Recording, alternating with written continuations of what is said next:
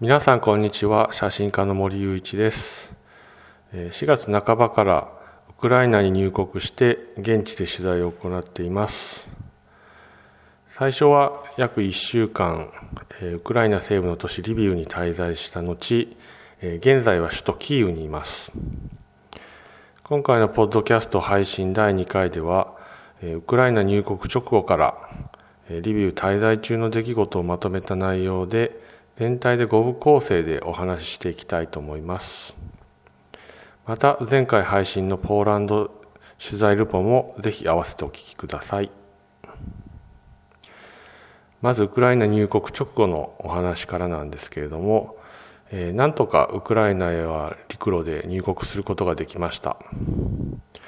入国管理施設を抜けて、えーと、両側をフェンスで挟まれた通りを、えー、帰国していくウクライナ人と一緒に歩いていったんですけれども、えーと、フェンスで隔たれた反対側にも道があってそちらはあの出国する通りになっていました、まあ、そちらにもあの出国していくウクライナ人たちがいて、えーと、多くの方とすれ違いました。通りの出口まで来ると、えー、そこにもボランティアの方がたくさんいて黄色いベストをしてウクライナ人のサポートを行っていました。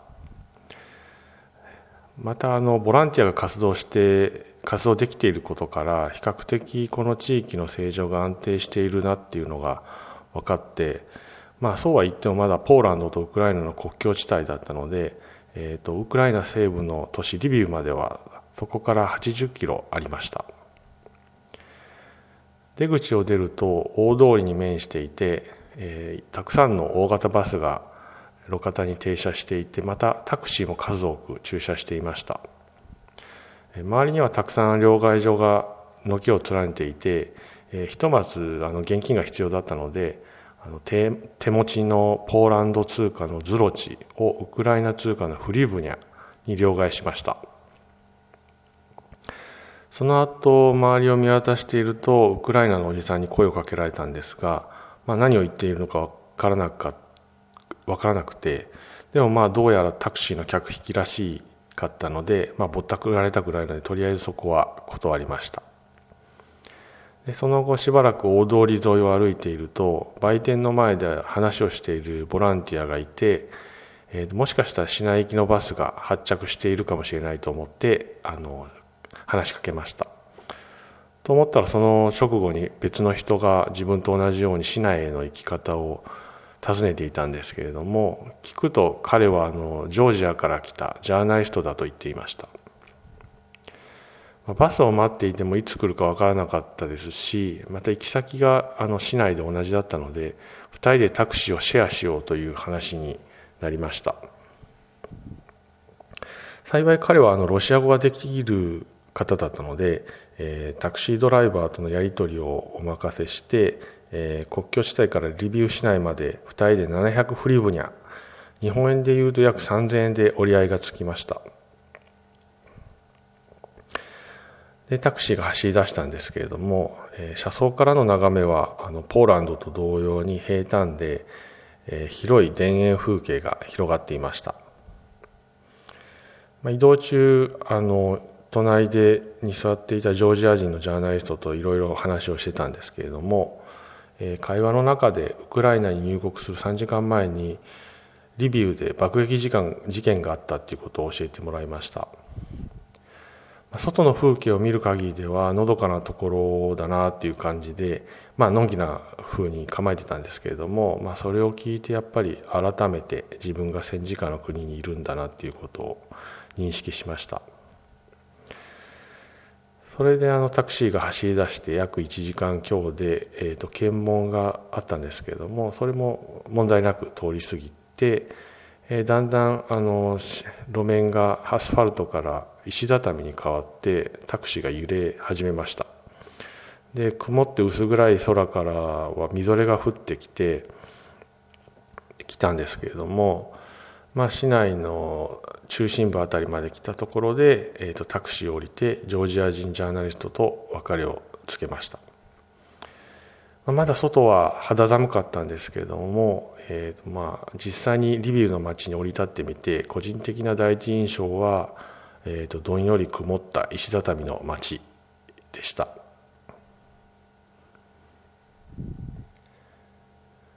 でその後約1週間リビウの町で暮らしながら、えー、町の様子や人の人々の生活の様子などを見てた,、えーと、見てたんですけれども本当にあの世界遺産に指定されているだけあってリビウの旧市街などは本当に外観あの建物のが綺麗で、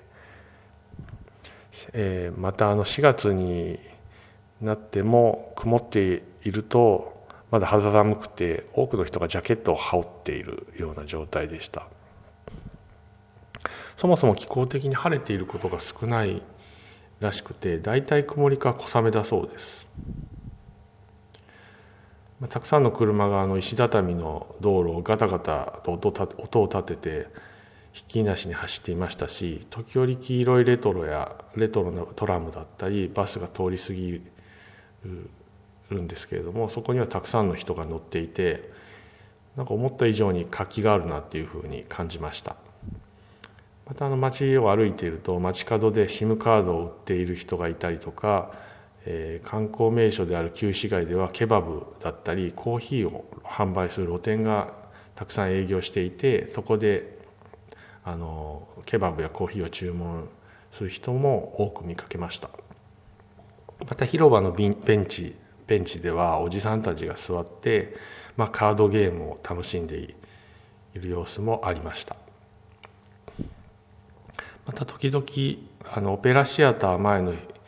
広場では路上パフォーマーが演奏を披露していて、えー、人々があの足を止めて聴き入っていて気づけば人だかりができているような感じで、まあ、演奏者へのチップとして箱にお金を入れる人もたくさんいました。どうやら集まったお金の一部はウクライナ支援に充てられるようでした。正直ウクライナに来る前はやっぱり戦争死とか破壊のイメージが強かったんですけれども実際西部のリビウに来てみると普通の思った以上に普通の生活をみんなしていて、まあ、ATM も普通に使えましたし、まあ、宿を予約する時も普通にインターネット上の予約サイトですることができて全く問題なく生活ができている様子でしたただあのリビウにまたリビウに到着した翌朝に、えー、宿泊しているホテルのフロントの女性にその前日に発生した爆撃事件について尋ねたんですけれども、まあ、ここから3キロ先で起きたよっていう感じでもう何ともあっけらかんとした様子で答えが返ってきました。他にもリビウ滞在3日目の夜に初めてあの空襲警報を聞いたんですけれども、まあ、その時はホテルの部屋で作業をしていたんですが外でなんか聞き慣れない音の音がするなと思って窓に近づいて確認すると空襲警報っていうことが分かって、まあ、正直初めて聞いたので内心ドキッとしたんですけれども、まあ、とりあえずあのフロントに降りていってえーと、よみんなの様子を見たんですが、まあ、至って普通の様子であの受付の女性に空襲警報が鳴った時はみんなどうしてるのって尋ねたんですが、まあ、とりあえず自室にこもるか、まあ、心配であればホテル地下のカフェへ行くといいよっていうふうにあの教えて教えて地下を案内してくれました。まあ、このようにあの穏やかな街の様子といい現地の人々の落ち着きぶりといいなんか現状のリビウは政情が非常に安定していることが分かりましたしまたあのそそれは国外から来たメディア関係者のウクライナ国内の取材をサポートするメディアセンターっていうものがあるんですけどもそれがあの旧市街のバーに設置されていることからも伺いました。1週間今日リビウに滞在して、まあえー、旧市街を散策したり、えー、数多く点在するカトリックや正教会の教会を訪れました。ちなみにリビウはウクライナカトリックの中心地って言われていて、えー、カトリック教会が多いです。他にもウクライナ料理を出すレストランやモダンでおしゃれな観光客向けのカフェで現地の食事を楽しむこともできましたしまあ、ただあの物価が思った以上に高くって、えー、露店のコーヒーショップでアメリカンコーヒーのミルク入りの L サイズを頼むと35フリブニャ約150円。ケバブサンドイッチ XL サイズ。100が110フリブニャ約480円。レストランで食事をすると、まあ、大体200フリブニャ前後、えー、860円前後ですね。という感じで、まあ、日本ので、えー、食外で外食する感じとあまり変わらないなっていうふう印象を受けました、まあ、その時自分自身にとって一番問題だったのは、まあ、ウクライナ語が読んでも聞いても1ミリもわからない点で、まあ、でもそこは逆に現地のウクライナ人に教えてもらうことで、まあ、交流するきっかけにもなっていました。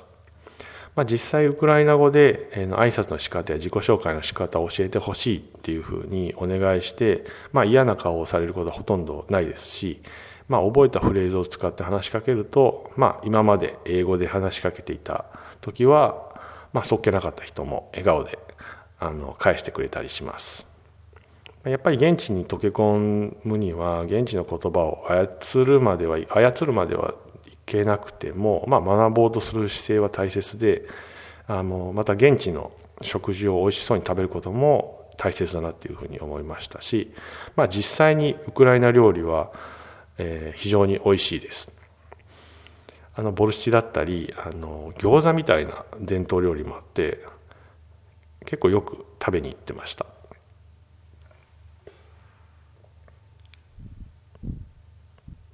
またそんなリビウ滞在中に、えー、一人のウクライナ兵士の葬儀に参列してその様子を取材する機会がありました、えー、教会の前に、えー、朝の11時前に行ってみると、まあ、曇り空の中に、えー、喪服を着た人たちがたくさん集まっていて、えー、ウクライナ国旗の色である青と黄色の花束を持った人もいたりまた報道陣もいてビデオカメラを回すテレビクルーやあの参列者にマイクを向けてインタビューする女性リポーターもいらっしゃいました。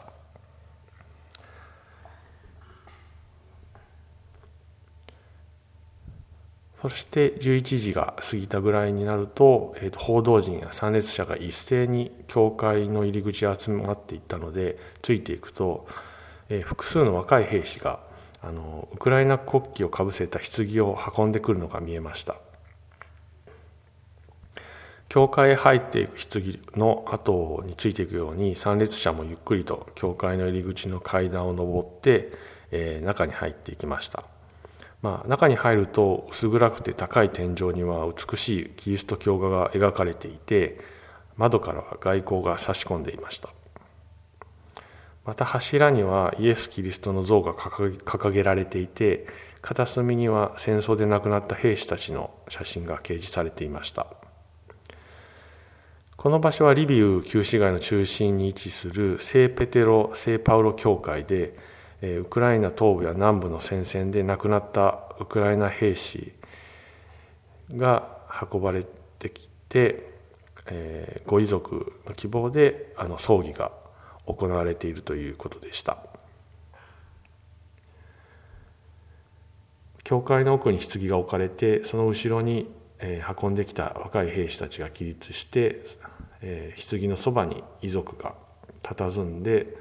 参列者は一人一人持ち寄った花束や、えー、花束を棺の前に備えていっていました。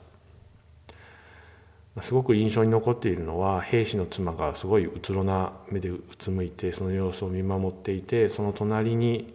多分娘だと思うんですけれども10歳の女の子中学生ぐらいですかねが母親の腕にしがみついて立っていた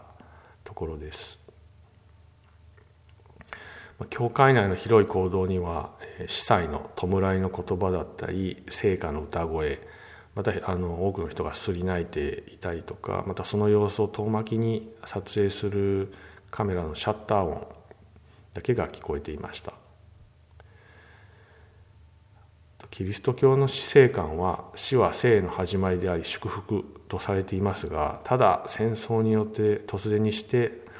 息子であり主人であり父親を亡くした遺族の方々の、まあ、悲しみっていうのは計り知れないなっていうふうにその時思いました。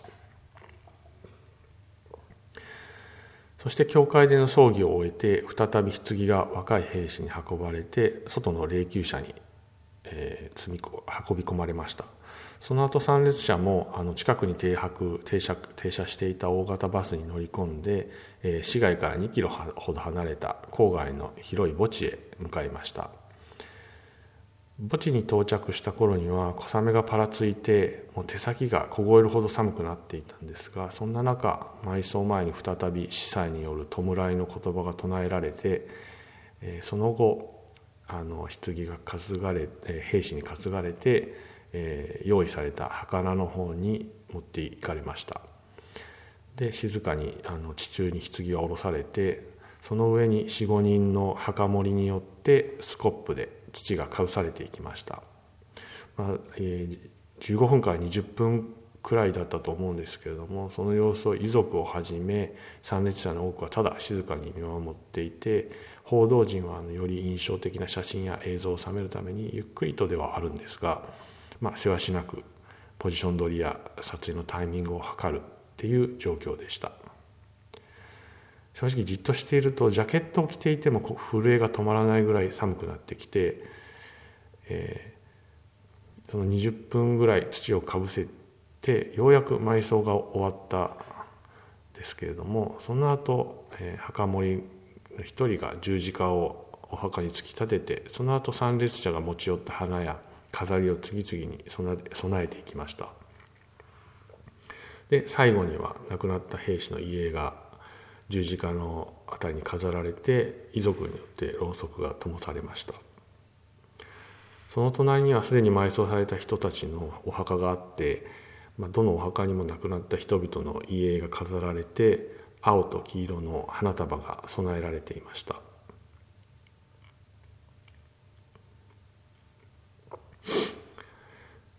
あとですねあのウクライナのウクライナ滞在中にぜひとも見たいと思っていた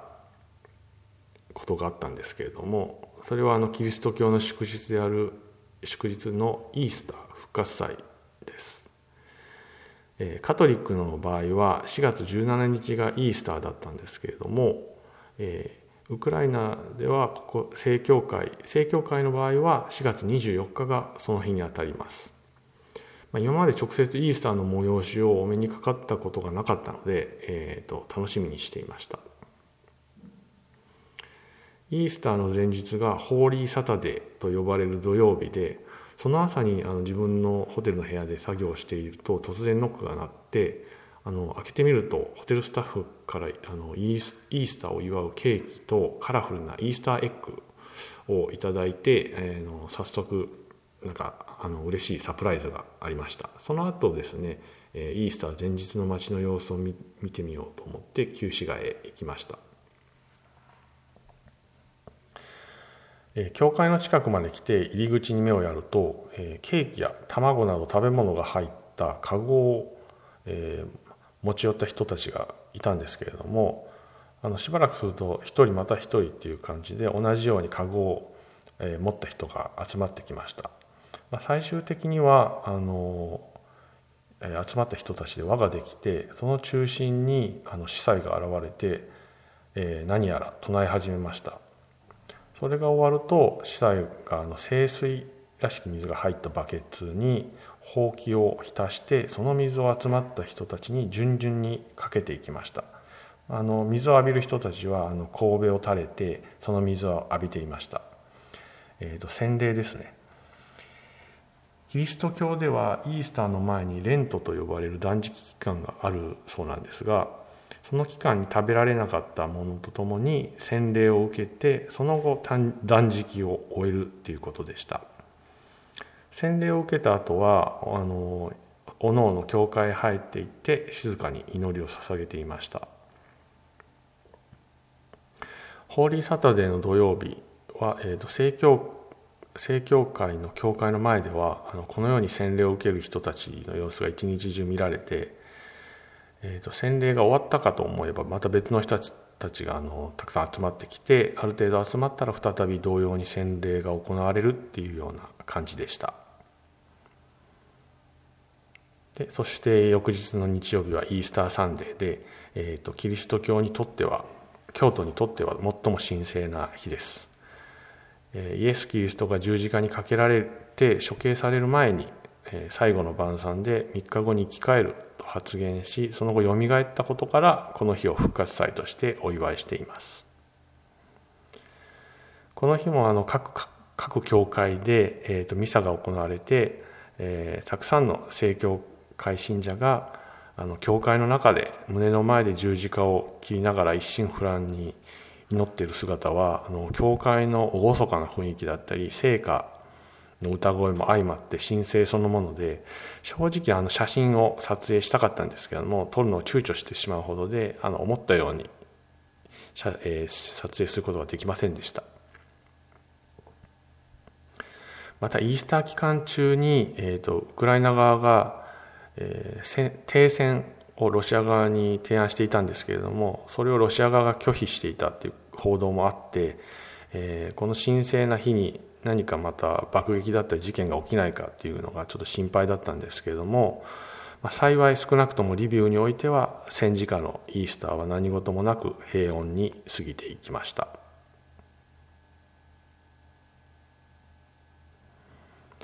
またですねあのイースターの最中に、えー、とある教会でトルコ人の写真家と出会ったんですがえー、実は彼とは兵士の葬儀の際に面識があったのでちょっと話しかけてみました。すると自分と同じくドキュメンタリー撮影を行っているっていうことで、えー、と気が合いあのその後行動を共にすることになりました。彼は以前にもウクライナを訪れたことがあって、えー、その時はチェルノブイリの取材を行っていたといいます。そのためあのウクライナ国内にすでにつてがあってあの非常に頼りになりました。自分自身何のつてもない状態で、えウクライナウクライナに来ていたので、まあ、ひとまずは彼の提案に乗ることにしました。また偶然にも今回ウクライナ入りしたのが、え、自分も彼も同じ、え、ほぼ同日で2人とも、え、リビウ滞在が1週間を超えていたこともあってあの話し合ってそろそろ首都キーウへ向かおうということになりました。現地の人の話だとリビウからキーウへは、えー、列車で行くのが一番、まあ、交通手段としていいっていうことだったので、えー、列車に乗ることにしました。だいたい片道で78時間かかります。ただ戦時下のにあるウクライナではキーウでも門限があって、えー、安全面から日中に到着できる便を手配しようとしたんですが、まあ、なかなかちょうどいい便がなくて結局は早朝到着の夜行便に乗ることにしました。その後出発に向けて宿の手配であったり、えー、列車のチケットの購入、えー、また国境なき記者団っていうあのジャーナリストのサポートする団体から防弾ベストやヘルメットなどのレンタルをする手続きをして借りて、えー、出発までなんとか必要な準備を済ませることができました。出発当日はあのリビウにおいても門限があって23時に、えー、その時は設定されていたのでその前に防弾ベストやヘルメットでもう重くなっても30キロ以上ですかねになった大荷物を抱えてトラムに乗り込んでリビウの中央駅へ向かいました、えー、日中は渡航者やウクライナ避難民で混雑している駅前なんですが日が沈んでもう門限も近くなると人影は少なくなっていました。そこから少し離れたところにはあの人道支援機関による避難民のための仮設仮設テントが軒を連ねています。ただ駅構内に入ると夜行列車に乗車するであろう大荷物を持った人たちが目立って、えー、いました、まあ、構内はたくさんの人が行き交っていて